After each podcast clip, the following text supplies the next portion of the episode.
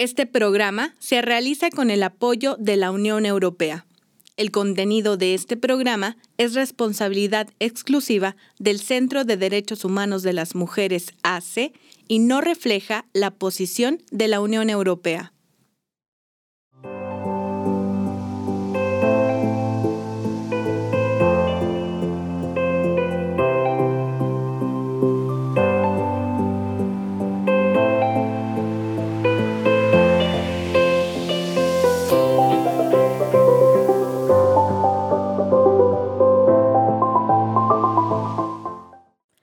Hola, mi nombre es Marcela Zamudio y le doy la bienvenida a Nuestras Voces, un programa audiovisual que hacemos desde el Centro de Derechos Humanos de las Mujeres AC y que es posible gracias al apoyo de la Unión Europea.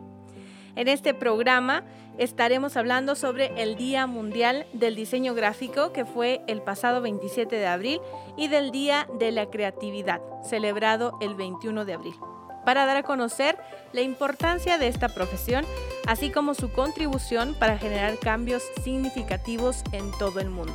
Por ello tenemos de invitados a este programa a Alicia Guillén, diseñadora del Centro de Derechos Humanos de las Mujeres, a Perla La Furia, ilustradora independiente, a Sergio Arbizo y a Yair Cera de Trompeta Films. Acompáñenos en esta emisión. Comenzamos.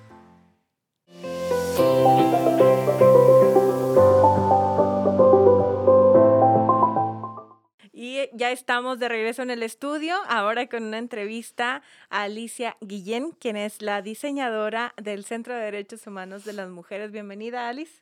Hola, Marce. ¿Cómo estás? Muy bien, ¿y tú? Muy bien, también muy contenta de tenerte nuevamente aquí en nuestras voces. Eh, sé que es difícil, pero nos da mucho gusto tenerte aquí porque es necesario que conozcamos a las personas que están detrás de, eh, del escritorio haciendo todo este trabajo de diseño y de, y bueno, de campañas, ¿no? Que, que nosotros podemos ver en las redes sociales y que no nos damos cuenta quiénes son las personas encargadas de hacerlo. Así que, pues, nos da mucho gusto tenerte aquí. Ay, muchas gracias, me da mucho gusto estar aquí también. Y bueno, aprovechando que tenemos eh, muy cerca la fecha del Día de la Niñez, Alicia, quisiera comenzar esta entrevista preguntándote qué querías hacer cuando eras niña. Fíjate que la realidad es que nunca lo supe siempre, siempre escucho esas anécdotas que suenan súper bonitas de que mi mamá era maestra, así que yo siempre soñé con ser maestra. O, por ejemplo, mi hermano dice que él siempre quiso ser químico porque quería ser como Donatello de las tortugas ninja. La verdad es que yo, yo personalmente nunca tuve la menor idea. Eh, afortunadamente tuve una mamá muy amorosa que estaba muy preocupada porque yo tuviera hobbies y cosas que me gustaran y así. Ella me llevaba a clases eh, de aquí y allá y finalmente yo descubrí muy chica que me gustaba mucho el arte, me gustaba mucho la pintura. Entonces, aunque no tenía una claridad de qué quería estudiar, de qué quería hacer cuando creciera y fuera grande, eh, siempre tuve la claridad de que quería crear, de que quería ser artista, vaya. Ok.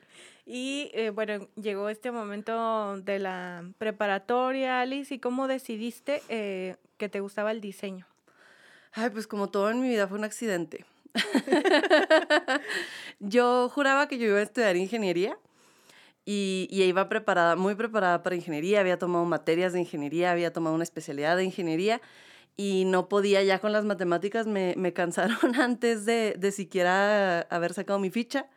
Entonces un día mi hermano me dijo, es que yo creo que eso no es para ti. ¿Qué te parece si vamos y nos asomamos y buscamos opciones, no? Entonces yo, pues a mis 18 primaveras, quería estudiar artes plásticas. Y obviamente como yo creo que la mayoría de las personas creadoras nos topamos con esta con este comentario social y de nuestros padres de no no puedes estudiar eso te vas a morir de hambre entonces dijimos bueno vamos a ver la opción de diseño gráfico y digamos que fue amor a primera vista. Di las materias y vi que era una opción muy viable y pues ahí acabé y la verdad es que no pues no me he arrepentido hasta el momento Alicia, ¿cómo ligaste el tema de lo social al diseño? Bueno, yo desde siempre, eh, por el perfil de mi familia, que ellos también son personas como muy solidarias, siempre me he encontrado como en este medio, haciendo voluntariados y ayudando personas y pues haciendo lo que uno puede por, por mejorar las situaciones, ¿no?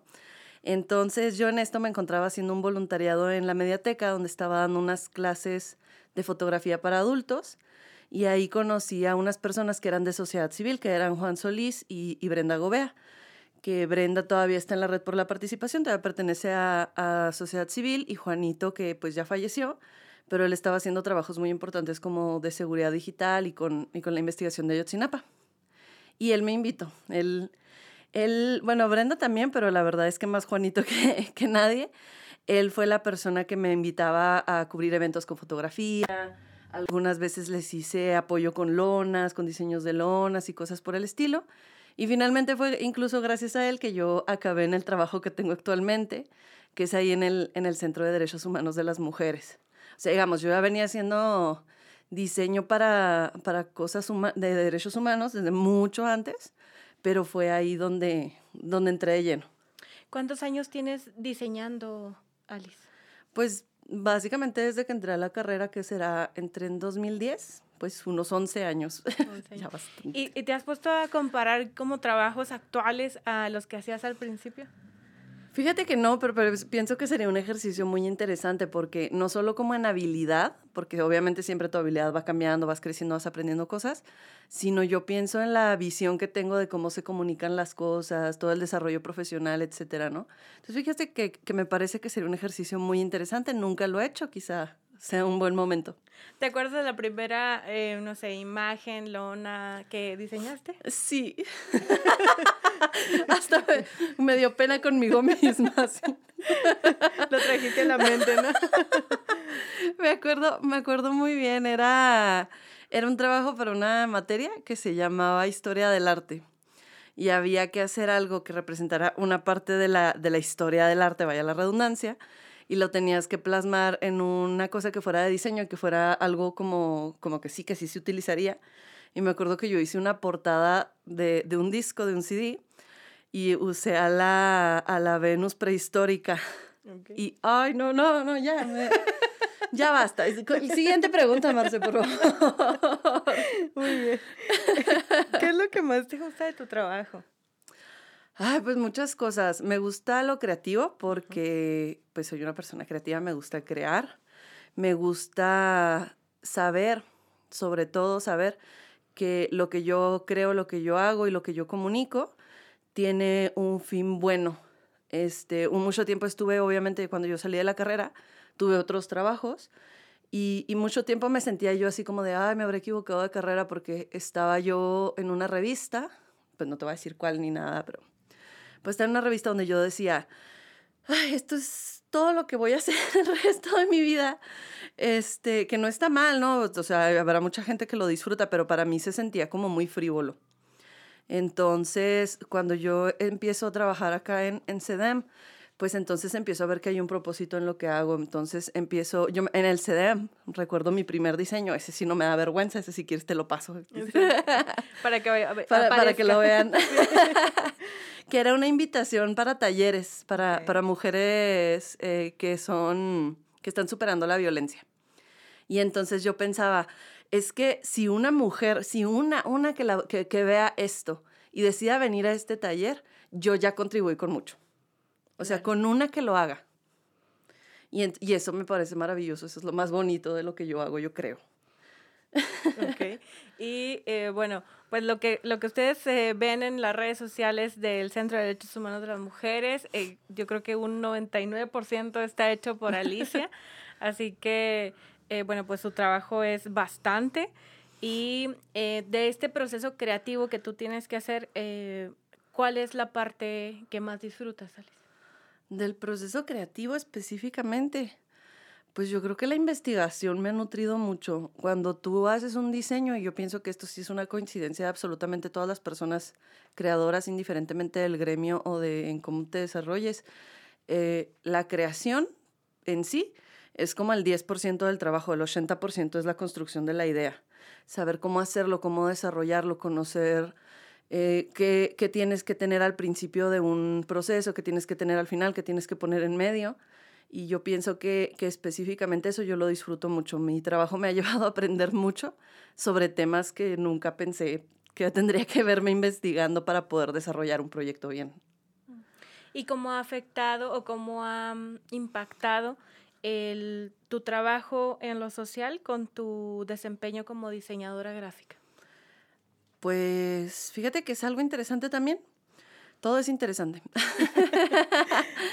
este, vaya, el diseño eh, y la comunicación en general están hechas para que las personas reciban un mensaje y actúen en, en, en relación a cómo tú se los presentas, a cómo tú se los enseñas. Y entonces ha sido todo un reto, pienso, como conjugar el comunicar de una manera socialmente responsable y ética con el hacerlo de una manera efectiva, porque a veces los mensajes, eh, yo pienso en la publicidad, no, no, tienen, no son éticos, vaya, la finalidad es vender, pero la finalidad del diseño cuando estás haciéndolo desde una perspectiva de derechos humanos, pues tu, tu objetivo no es vender, tu objetivo es informar, tu objetivo es concientizar, entonces tiene otras vertientes para, que para las que la verdad es que la preparación en la carrera, así en la universidad, no, pues no te lo enseñan. Es algo que tienes que desarrollar. Y bueno, en este proceso de estudiar diseño gráfico, ¿cómo fue la experiencia en temas de género y en cuanto a la exigencia de la academia por en el diseño? A ver, por ejemplo, por ejemplo, ¿qué tanto sientes que, eh, que se tenía que cubrir con ciertas eh, reglas establecidas, pero que, que, tú, que no todas eran, ¿cómo decirlo? Apropiadas. Ajá, que, o sea, que puedes salirte de ahí y, dentro del mismo proceso creativo y descubrir otros caminos. Mm, pues ha sido, en realidad ha sido bastante chido. Yo la verdad es que me vine a encontrar con el sueño de todo diseñador, que es un trabajo en el que todo lo que hago les gusta. Entonces, entonces realmente ha sido como poco lo que ha sido restrictivo y hay cosas en las que en las que sí se me ha dicho, ¿no? Yo cuando llegué tenía más o menos, tengo este perfil social, pero no tenía mucho conocimiento eh, de, de, esta perspectiva de derechos humanos o, o, perspectiva de género. Y entonces sí, claro que me topé con algunas, con algunas cosas como, por ejemplo, eh, la, así la que tengo más clara es, no uses rosa, no uses rosa, que el, sea, que el tema sea de mujeres, eh, el rosa es estereotípico, no uses rosa y entonces vamos a usar morado porque es el, el color del feminismo. Y entonces nos topamos con que en realidad, pues sí está mal el rosa, es un estereotipo, pero a las mujeres les va a llamar más la atención, entonces hay que ponerlo en una balanza. ¿Qué vas a preferir tú? ¿No cumplir con el estereotipo o que las mujeres lo vean y realmente lo, lo, entiendan, capten el mensaje, realmente tomen acción en eso que tú les estás queriendo decir. Entonces realmente, pues yo he tenido mucha libertad de hacer y deshacer, es la realidad.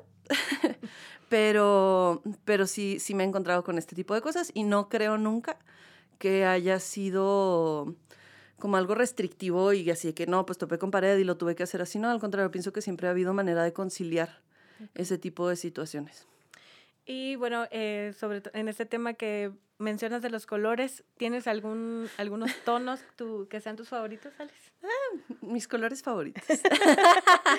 ¿Sí? Mis colores favoritos, pues no sé, creo que, que, de la misma naturaleza de mi trabajo me encanta el, el violeta. Okay. Este, y yo creo que como buena diseñadora, pues el negro. Básicamente. ¿Hay alguna campaña o diseño en específico en el que hayas tenido una experiencia significativa que nos pudieras compartir? Pues mira, todas las que he hecho me han parecido muy significativas, pero específicamente hay una en la que participé en 2000, creo que era en 2018. No me acuerdo si era 2018 o 2019, pero esta campaña se llamaba Militarización a la Corte y fue la campaña que hicimos en, en el marco de la audiencia de la desaparición de la familia Alvarado en Benito Juárez. Okay. Y esa campaña me marcó mucho porque yo nunca había hecho nada que tuviera impacto nacional. Y esta campaña no tuvo solo impacto nacional, o sea, la, creo que la difundieron hasta en el New York Times y yo estaba así soñada, así de, ¡Ah! Alguien está viendo lo que hice. Claro. Mi trabajo está Mi ahí. Mi trabajo está ahí. Aparte, bueno, yo sé que a lo mejor quien, quien escuche esto, ve este programa, diga, oye, pero esa campaña no fue tan buena, yo no la vi. Bueno, es que esa campaña estaba enfocada no al ciudadano de a pie, sino a sensibilizar a las funcionarias y funcionarios que iban a estar en la audiencia. Entonces nuestro público meta pues eran, eran esas personas, entonces necesitábamos como alcanzar eh, periodistas de alto nivel, eh, llegar a medios así como importantes, llegar a medios internacionales, o sea, esa era como la tirada.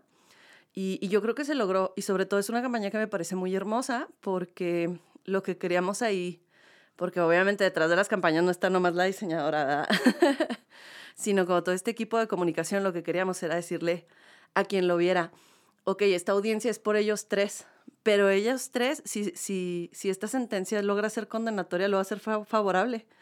Es un, es un, ay, se fue la palabra, es un avance para absolutamente todos los casos de desapariciones en el país. Entonces, no sé, o sea, yo pienso que ese mensaje estaba muy bien representado en la campaña y, y realmente llenó mi corazón participar en algo así tan bonito. Ok, qué bonito. ¿Y eh, qué les recomendarías a las generaciones que apenas están estudiando diseño? Pues creo que, que, las personas creadoras, no solo los diseñadores, ¿no? Como te digo, hay muchas personas involucradas en este, en este mm, eh, ámbito de, de comunicar. Tenemos una responsabilidad de hacerlo de maneras éticas, de maneras sociables. Vivimos ahorita en un, en un mundo que nos satura de información, que literalmente, o sea, lo que son las redes sociales, por ejemplo, o son una monstruosidad. Y, y ahorita es, eh, a nadie le está preocupando como esta parte, como realmente que lo que nos estén comunicando, lo que nos estén mostrando, los mensajes, lo que nos estén enseñando, el contenido que estamos creando, esté hecho de forma ética, de forma que, que vaya, que ayude de algo. Entonces yo pienso que las personas que están estudiando ahorita diseño gráfico, pues son las futuras personas que van a tener una, una responsabilidad con esto finalmente nosotros somos quienes traducimos a, a lo visual muchas cosas detrás de nosotros, porque yo, pues yo hago la parte visual y pongo la, la cara de la, de la organización ¿no? en esta imagen institucional, pero detrás de mí hay abogadas, detrás de mí hay psicólogas, terapeutas, eh, hay talleristas, y entonces todo lo que ellas hacen, todo ese trabajo colaborativo está vertido ahí. Entonces que le den mucha importancia a, a la cara que están creando. A quien representan. Exacto. ¿Y qué es lo más difícil de diseñar? Ay. sé que hay muchas cosas, me imagino que hay muchas pues, cosas, pero ¿cuál Es que creo que ya te lo dije cuando te hablaba de, del proceso creativo. Okay. O sea, que en realidad lo más difícil es llegar a una idea que sea, pues la innovación ahorita yo creo ya no existe. O sea, es muy difícil ser innovador, pero, pero hacer las cosas bien, hacerlas con calidad, o sea, llegar a una idea que realmente puedas hacer que destaque, eso es lo que me parece más, más difícil del proceso creativo. Y no es necesariamente que sea difícil, pero sí, es, sí tiene su grado de complejidad. ¿Cuánto tiempo te toma, Alice, eh, la creación de una, de una imagen que te, que te piden, este, por ejemplo, de una campaña o de... Bueno, si es de una campaña sí me toma un, un, proceso de desarrollo un poco más lento, porque las campañas llevan lineamientos, ¿no? Todo tiene que estar como muy homologado. Y luego, por ejemplo, nosotros ahorita estamos desarrollando una campaña en cuestión de personas desaparecidas también. Y esta campaña tiene diferentes audiencias, entonces a cada audiencia hay que hablarle diferente, pero los elementos gráficos tienen que ser los mismos. Entonces sí toma un poquito más de tiempo de desarrollo para poderla tener de una manera bonita, homologada y, que sea eficiente la comunicación del mensaje. Pero si es algo más sencillo, si es, no sé, vamos a hacer un cartelito para un taller o algo así, pues unos uno o dos días de, de desarrollo más o menos. Muy bien. ¿Algo más que te gustaría agregar? Ay, no, pues nada, muchas gracias por haberme invitado, Marce. Este, eh, no sé, el día del, del, diseñador gráfico yo siempre me siento así como de, ay, yo soy diseñadora, ¿verdad? pero, pero en realidad me parece una profesión muy invisibilizada y muy poco valorada. Entonces, pues se agradecen este tipo de espacios en donde podemos hablar de diseño y ser felices. Muchas gracias. No, al contrario, gracias a ti. Y yo creo que sí es una, es una profesión de la que tenemos que hablar más porque son las personas que finalmente están llevándonos el contenido hasta nuestros ojos. Entonces, todo lo que estamos consumiendo viene de, la mayoría de las cosas vienen de diseñadores. Entonces, pues muchas felicidades, Alicia. Gracias. Y eh, ya volvemos más con una entrevista más en este programa de Nuestras Voces.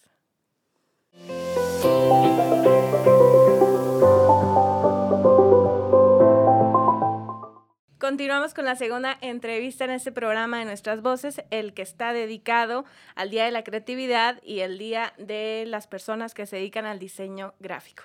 Y bueno, nos acompañan en estos momentos Jair Cera y Sergio Arbizo, ambos de Trompeta Films, que es una casa productora que se dedica eh, mayormente a temas sociales y culturales. Bienvenidos Jair y Sergio, ¿cómo están? Muy bien, gracias. Gracias por invitarnos. Es muy curioso tenerlos ahora de este lado. De este lado enfrente. Eh, bueno, les platico un poquito. Eh, ellos dos son los que, ellos y, y otro equipo de, de, trabajo producen este programa de Nuestras Voces. Y bueno, pues nos interesa mucho conocer qué hay detrás de este trabajo, cómo inició Trompeta Films, pero como estamos muy cerca del día de celebrar del Día de la Niñez, pues quisiera preguntarles ¿Qué querían ser cuando eran niños? Híjole, pues vas tú primero. Eh, pues yo quería ser doctor, eh, como muchos, pero pues no. Ay, no soy doctor, mamá. ok. Pues yo igual yo creo que también quería ser doctor y abogado y este bombero y policía, como siempre viendo estas figuras. Y resultó que al final terminé siendo comunicólogo. Entonces, el camino te lleva por otras por cosas. y bueno, pues ahora sí cuéntenos cómo nació Trompeta Films. Uy, bueno, Trompeta Films eh, nació en el 2016 en la Ciudad de México. Eh, nace bajo la necesidad de crear contenido de calidad para artistas, especialmente, eh, especialmente músicos. Ya después se fue agregando teatro, danza, instituciones y cosas así. Entonces, Pasó un tiempo y Trompeta regresó a, a Ciudad Chihuahua. Y pues Jair y yo nos conocemos desde la universidad. Y fue así como que, hey, ¿qué estás haciendo? Y no, pues nada, vamos a trabajar. Y, y, así surgió la sociedad. Okay. Que ahora pues somos socios. ¿eh? Sí. De, alguna forma como que siempre en la universidad te identificas con las personas que están haciendo cosas aparte, ¿no? Entonces siempre hay quienes están ahí buscando espacios y creando y son los, los raritos que siempre andan así y de repente pues uno termina haciendo cosas así, ¿no? ¿Creían que iban a llegar a este punto en el que, bueno, ya están como consolidados como, como una casa productora? Yo sí. Pues sí, sí, eh, sí. pero eh, yo creo que llegó un poco más rápido de lo que esperábamos pero sí, sí es más o menos la idea que, que tenemos del proyecto. Ajá. A veces pasa que, que dices, bueno, es que quiero hacer esto y quiero lograr aquello y hacer este, o sea, por ejemplo, en la casa productora, pero nunca sabes de qué forma va a llegar o con quiénes va, van a estar involucrados, ¿no? O sea, simplemente se da. Entonces uh -huh. es como que ya, ahí va. Y bueno, ¿cómo le, ¿cuándo les llamó la atención eh, la comunicación? Bueno, a mí me llamó la atención la comunicación cuando estaba estudiando eh, la preparatoria. Eh, me tuve la, la, oportunidad y me invitaron a un canal, el canal 10. Entonces me dejaron usar como parte del equipo y cosas así. Y de ahí yo me fui interesando. Originalmente yo quería estudiar efectos especiales o animación. Pero eh, pues en Chihuahua es algo difícil encontrar instituciones que te enseñen de hecho, no existe ¿no? una carrera como dedicada a... Eh, no sé en el momento actual si exista, pero en, al menos cuando yo estaba en, en mi época de estudiante, no. Eh, más sin embargo, encontré pues, lo más cercano que había, que era comunicación, que muchos entran ahí por lo mismo, ¿no? Porque es como lo más cercano a lo que quieren estudiar. Y ya llegué ahí a la... A, en, en mi alma mater, la Universidad Autónoma de Chihuahua. Eh, y pues ahí conocí a Yair y a muchos amigos que pues hoy part, son parte importante de mi día a día. Y pues yo ahí me empecé a interesar, ¿no? Por la comunicación. ¿Cómo tomaste la decisión de estudiar la carrera? Bueno, era eso, ingeniería en sistemas. Ok. Este, me gusta la ingeniería en, sistema, en sistemas, pero eh, pues al final del día siento yo que tengo más cualidades creativas que, que estar reparando cosas, ¿no? O haciendo otro tipo de actividad más técnica. Que al igual disfruto, pero sí disfruto mucho más la, la cuestión creativa. Entonces se me hace muy interesante estar creando proyectos o ayudando a personas a, a moldear ¿no? el suyo. En mi caso fue, yo creo que fue una cuestión de, de un hobby. O sea, tenía 16 años y tenía una cámara y hacía videos para mí, con mi, este, haciendo cosas en la calle y, y divirtiéndome. Pero eh, yo pensaba que iba a ser ingeniero ¿no? en electrónica. Era, estaba en el Cebetis y entré a la ingeniería y era como que lo que iba a hacer siempre, ¿no? Era bueno, pero resulta que no llega un momento donde algo te dice que no, no es lo tuyo, ¿no? Por más buenos que seas y todo. Y por ahí me comentaron ¿no? que existía la carrera de comunicación. Una amiga tenía mi cámara y fui a preguntar y después de eso fue así como que dar el salto a, a una carrera completamente diferente. Y que al principio sí daba miedo, ¿no? Porque no sabes ni cómo ganas dinero de ahí o qué se dedican o qué es lo que hacen. Entonces andaba como loco entrevistándome con personas en aquel entonces, o sea, hace ocho años, entrevistándome ¿no? con, con reporteros y periodistas y productores y así como que, platíquenme. ¿Cómo ¿Qué sigue? Ajá, ¿qué, ¿qué se hace aquí, no? Termino de estudiar esto y luego ¿qué sigue? Ajá, entonces como que terminé de decidirme y empecé a- con la carrera y desde los primeros semestres así como que buscar hacia afuera, ¿no? Entonces estuve en producción, es- empecé a trabajar en televisión y después en una, un home studio y después hacer cosas así personales y luego después hacer esto y hasta ahorita, ¿no? Que llega aquí. Y bueno, para ustedes, ¿qué es la creatividad? A ver, joven. Pues en- es que todo el mundo puede, tiene este aspecto creativo, o sea, todo mundo. Eh, La cuestión aquí es de que les, hay quienes la tienen más desarrollada que otros, pero en realidad la creatividad es como una eh, herramienta mental para solucionar problemas, ¿no? O sea, innovar o crear algo nuevo. Está muy enfocado en nosotros en hacer, en crear cosas muy visuales, auditivas, sensoriales, así. Pero en realidad, pues, desde que, desde que alguien utiliza su creatividad para resolver algún problema, que normalmente, pues en sí, los clientes que vienen aquí es como, tengo este problema, ¿cómo lo hacemos? Y trabajamos con ideas, ¿no? Entonces, ah, podemos hacer esto, este, este tipo de video, este tipo de mensaje. Entonces, para, para mí es eso, ¿no? Resolver problemas. Sí, este, pues prácticamente es la manera en que encontramos de, ya sea de desarrollar algo o este de, de implementar una acción, este, como menciona Yair, ¿no? Para resolver alguna incógnita, alguna expresión que quieras dar, ¿no? En nuestro caso, vienen muchos artistas que pues ya de, de entrada traen el conflicto de que quieren expresar algo, ¿no? Entonces muchas veces no saben eh, con qué herramienta o qué forma sea la más práctica para distribuir su idea, ¿no? Entonces prácticamente nuestra, nuestro trabajo es moldear ciertas características de su mensaje para utilizar, no sé, para tales personas puede llegarle por este lado, utilizar nuestra creatividad para resolver esa incógnita de cómo ayudarlo a distribuir su, su idea, ¿no? Entonces, pues por ahí va la, la cuestión. ¿Y cómo ligaron trompeta a que atendiera estos mm, proyectos sociales y culturales? Bueno, originalmente empezamos siendo una productora que trabajaba con pues cualquier tipo de medio audiovisual, pero tenía que tener como cierta característica artística, ¿no? Podría ser musical, podría ser institucional, si era institucional utilizar este músicos, actores de doblaje, cositas así, ¿no? Para que sí diera como una esencia, ¿no? Que no fuera plano.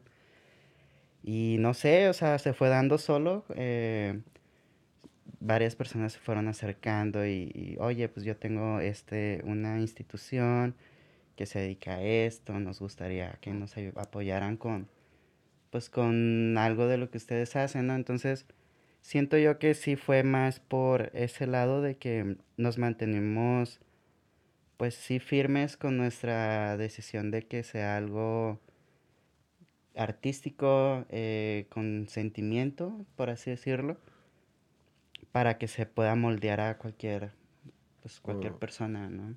O inclusive, o sea, por ejemplo, en mi caso siempre ha sido como que algo importante, ¿no? O sea, puedes tener una, una empresa, eh, tener, ser un músico, tener este, cualquier otro tipo de asociación, o sea, pero eh, como casi todo está respecto a qué tengo que hacer y crear esto para vender, para darme a conocer, para aquello, todo, o sea, siempre es para algo más. Y cuando me di cuenta que, por ejemplo, comunicación tiene aspecto de llegar a masas, pues de alguna forma también incluye este aspecto, ¿no? Que cualquier cosa que se cree va a llegar a unas masas, va a llegar un mensaje, va a causar algo, ¿no?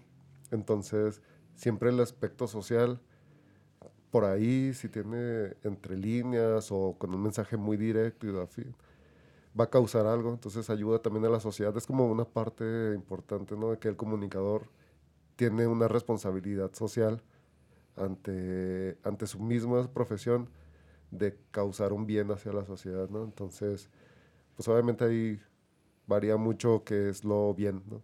Porque para, para unos tal propuesta o tal idea es este lo ideal y para otros eso. Entonces también ahí depende mucho de cada uno que cuáles sean sus sus pilares, ¿no? Sus ideales, pero a fin de cuentas es una responsabilidad también de hecho de decir, voy a crear este video, voy a ayudar a este artista, voy a ayudar a esta institución, voy a hacer esto, con el fin de crear esa imagen, pero también dejar por ahí cosas, ¿no? Que sería parte de su ética. Ajá, pues prácticamente es eso, es una ética profesional. Y bueno, ¿qué es lo que más les gusta de su trabajo? Uy.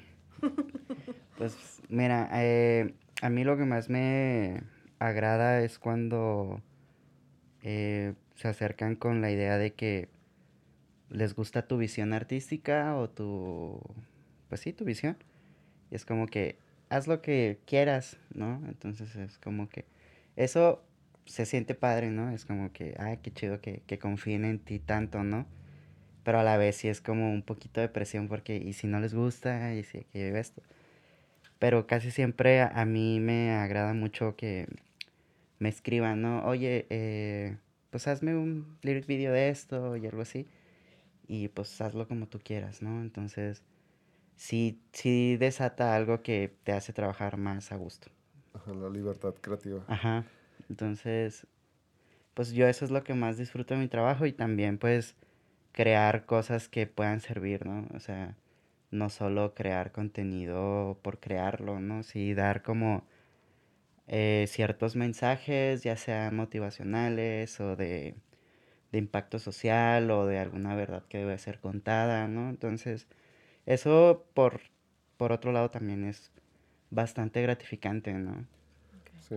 Y, en el y, por ejemplo, yo siempre he dicho que esta profesión se basa mucho en experiencias. O sea, es una carrera de experiencias.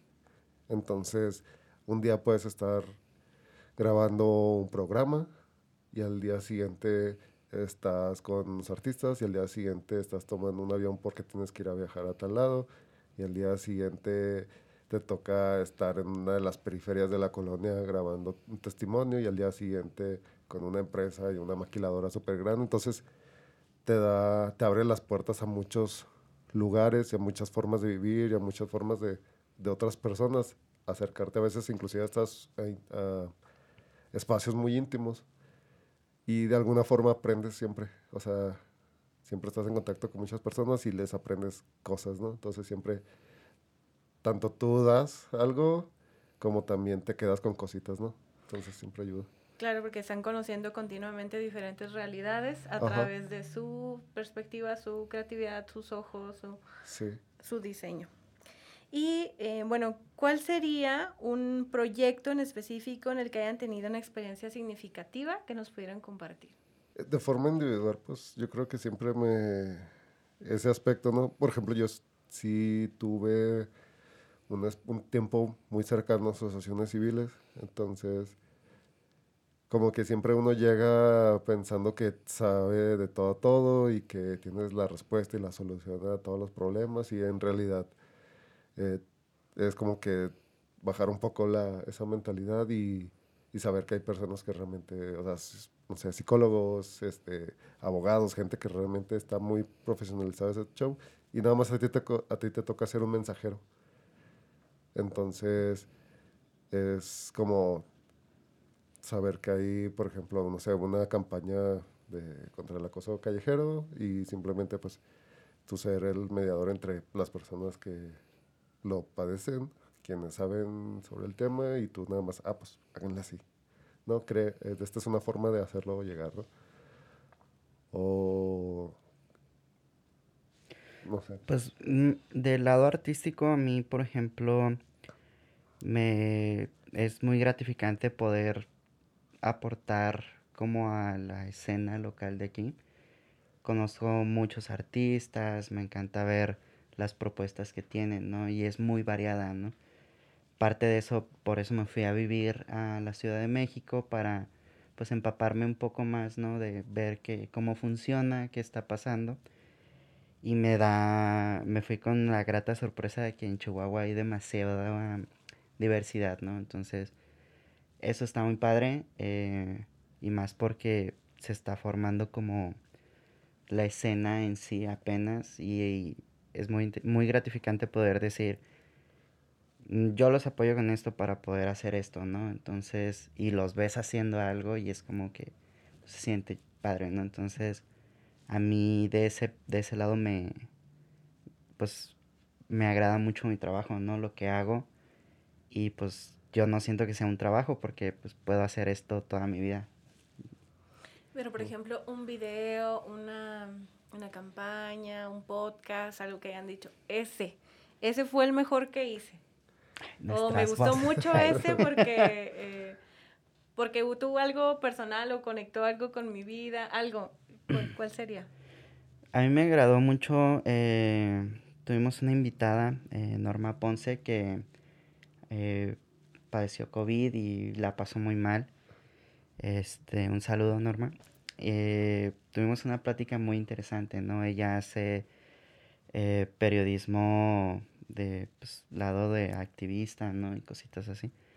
Y ella, pues, sí ha estado en, pues, ahora sí que en los, en los madrazos, ¿no? Sí ha visto cosas y se toma muy en serio su trabajo, ¿no? Entonces, a mí me causó un impacto ver a alguien eh, tan profesional, ¿no? Y comprometida con, su labor, que es una labor muy importante, que es la de, comunicar, ¿no?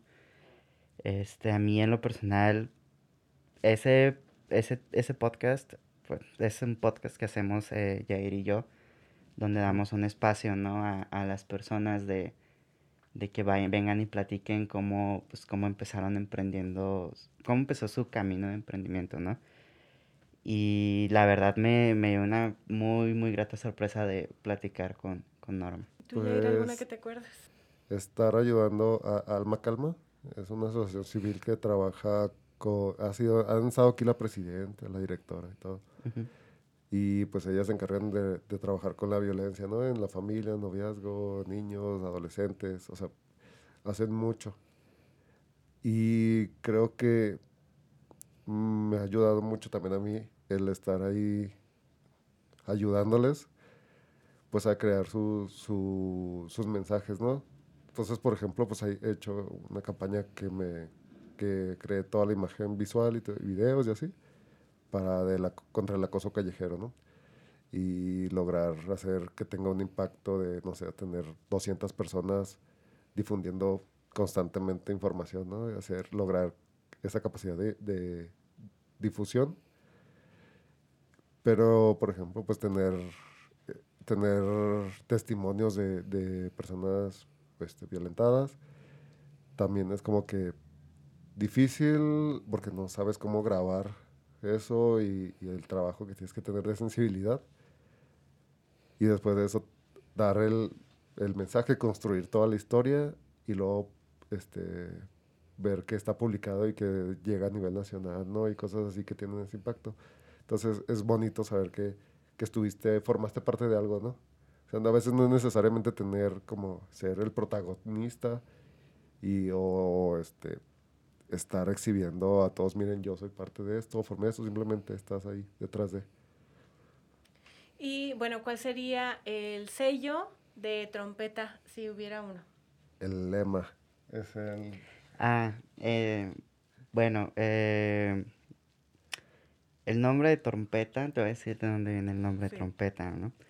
Eh, antes, muy, muy antes, cuando un heraldo quería dar una información importante a las masas, eh, daba uso de, de un trompetista para llamar la atención, ¿no? Entonces, prácticamente esa es nuestra filosofía, ¿no? Ser como el trompetista de un mensaje importante para la sociedad. Bueno, pues no sé si quieran agregar algo más a esta entrevista. agradecerte por la invitación y pues también agradecer, a- porque no somos los únicos que estamos eh, o sea, aquí, ¿no?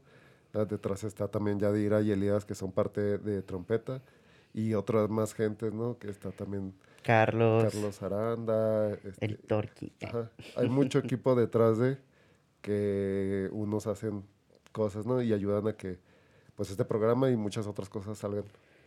Pues la familia prácticamente, la familia del estudio. Que hacen que todo, que todo gire y que todo salga bien. Sí. Bueno, pues muchísimas gracias a ustedes eh, por cambiar de, de lugar, ¿no? Y ahora estar aquí al frente. Eh, nos da mucho gusto que nos hayan, que nos, que esté de este lado, aunque sabemos que se saben de memoria los programas de nuestras voces. Y, y el formato y Sí. todo lo hacen posible. Muchas gracias. Y a las personas que siguen nuestras voces, ya regresamos con la última entrevista de esta emisión.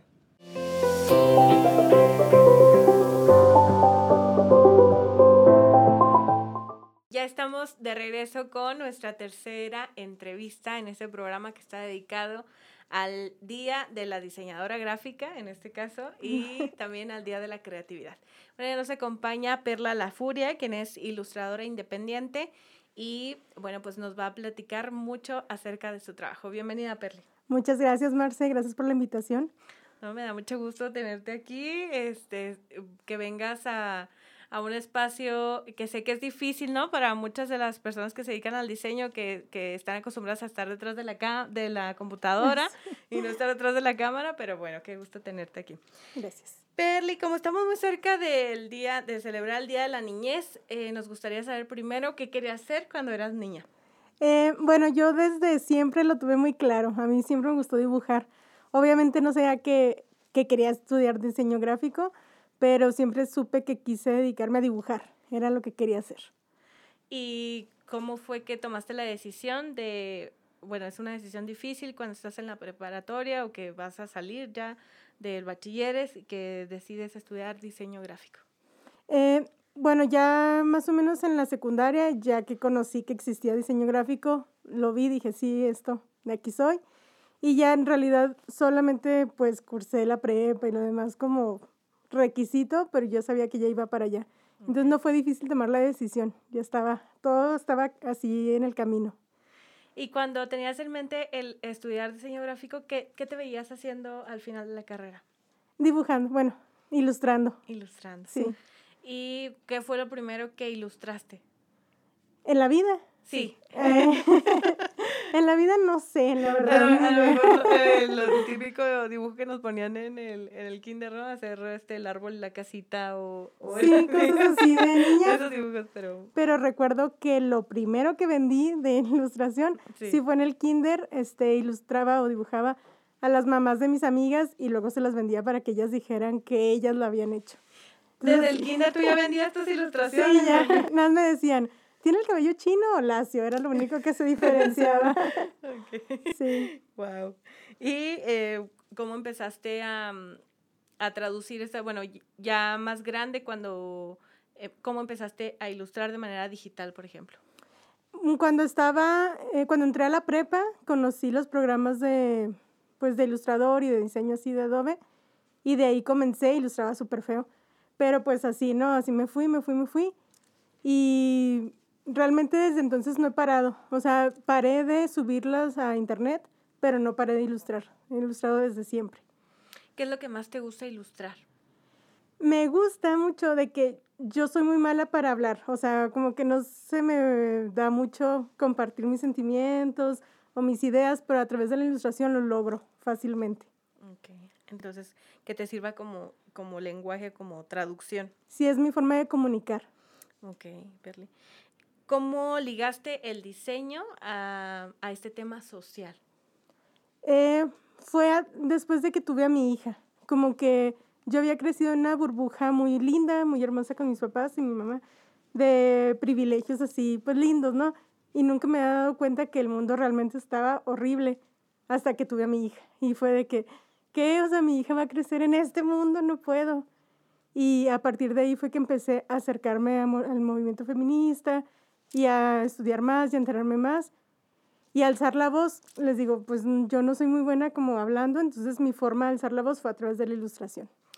¿Cuál sería eh, la diferencia entonces de, entre, de una ilustradora feminista y de una ilustradora que no es feminista, Perli? Bueno, creo que es el comunicar simplemente el mensaje, el ver, hacer la ilustración con, con perspectiva de género, aceptando que, bueno, hay diferentes cuerpos, hay diferentes realidades, hay diferentes pieles, y a- adaptando todo eso a tu ilustración. Como encontrar la diversidad, por ejemplo, de los, del cuerpo de las mujeres y ilustrarlo así.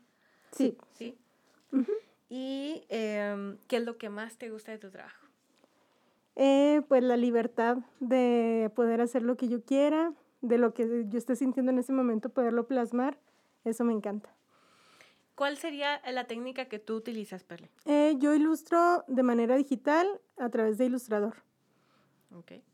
¿Y em, habría algún diseño en específico, algún, alguna ilustración que hayas hecho, ya sea reciente o de antes, que, que te haya marcado de manera significativa?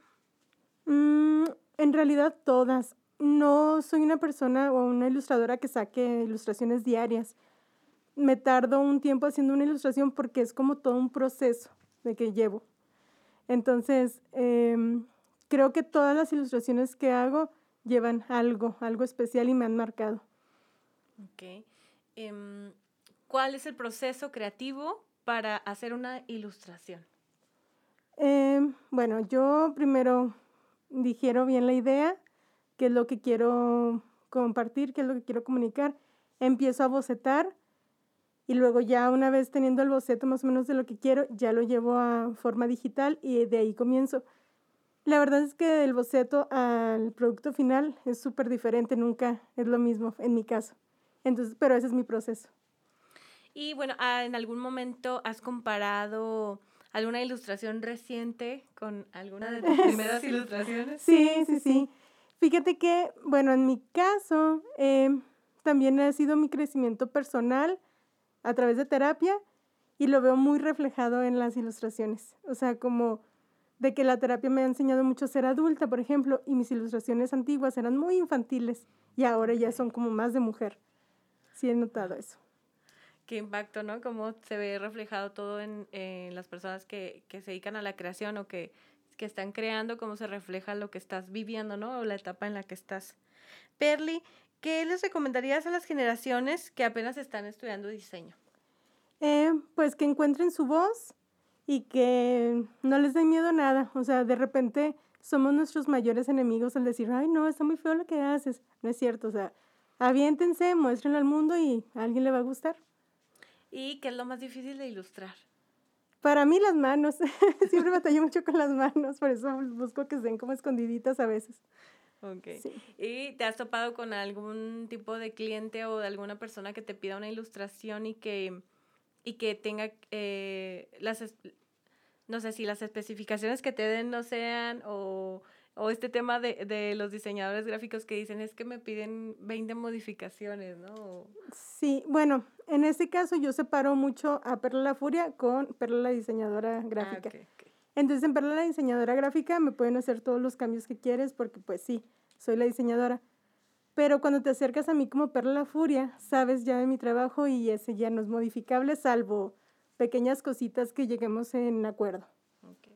Eh, sobre este mismo tema que dices que ya las personas conocen tu trabajo porque lo han visto en redes sociales, por ejemplo, como Perla la Furia, mm, ¿cuál es tu sello personal, Perle? Mm, bueno, eh, intento que, como te decía anteriormente, que los cuerpos sean diferentes. Em, e intento mucho ilustrar así a las mujeres, bueno, casi toda mi ilustración es de mujer. Entonces intento ilustrar a mujeres que me rodean, me inspiro de ellas y creo que es lo que me caracteriza. ¿Hay algún, algún tipo de colores que sean tus favoritos? Sí, eh, los oscuros. Tengo, bueno, una gama ya establecida y tengo unos azules como azul marino, pero muy oscuro. Esos son los que me gustan mucho. Y mm, eh, si volvieras a elegir una carrera, ¿volverías a, a estudiar diseño gráfico? Sí, definitivamente sí. Muy bien, Perli, ¿algo más que te gustaría agregar? Eh, pues nada, muchas gracias por la invitación, Marce. Y si pueden visitar mi, mi cuenta, Perla la Furia, en Instagram. Y pues ya, es todo. Bueno, quiero hacerte una última pregunta. Sí. ¿Cómo, cómo, cómo visualizas a Perla la Furia dentro de cinco años? Eh, pues mucho más libre. Para mí, Perla la Furia es libertad, pero aún como que va en proceso y en cinco años yo me veo totalmente libre, siendo nada más Perla la Furia. Esa es mi, mi visión. Espero alcanzarla. Pues muchísimas gracias eh, por habernos acompañado. Ya saben, las personas que están viendo nuestras voces pueden encontrar las ilustraciones y todo el trabajo de Perli como Perla la Furia en Instagram. Así es. Ya volvemos para despedir este programa que estuvo dedicado al Día de la Creatividad y al diseño gráfico. Ya volvemos.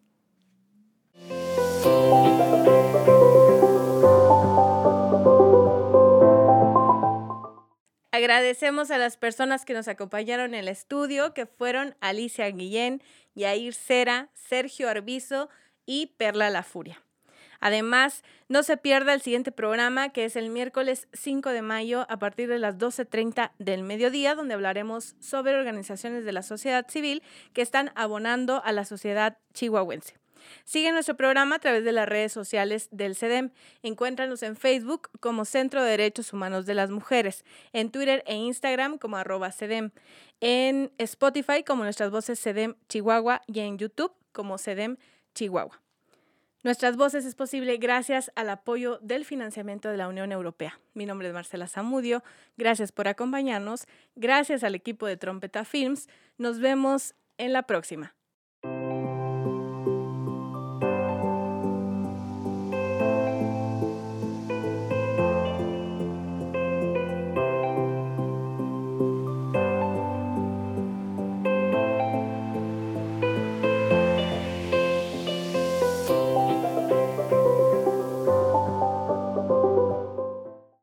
Este programa se ha realizado con el apoyo de la Unión Europea.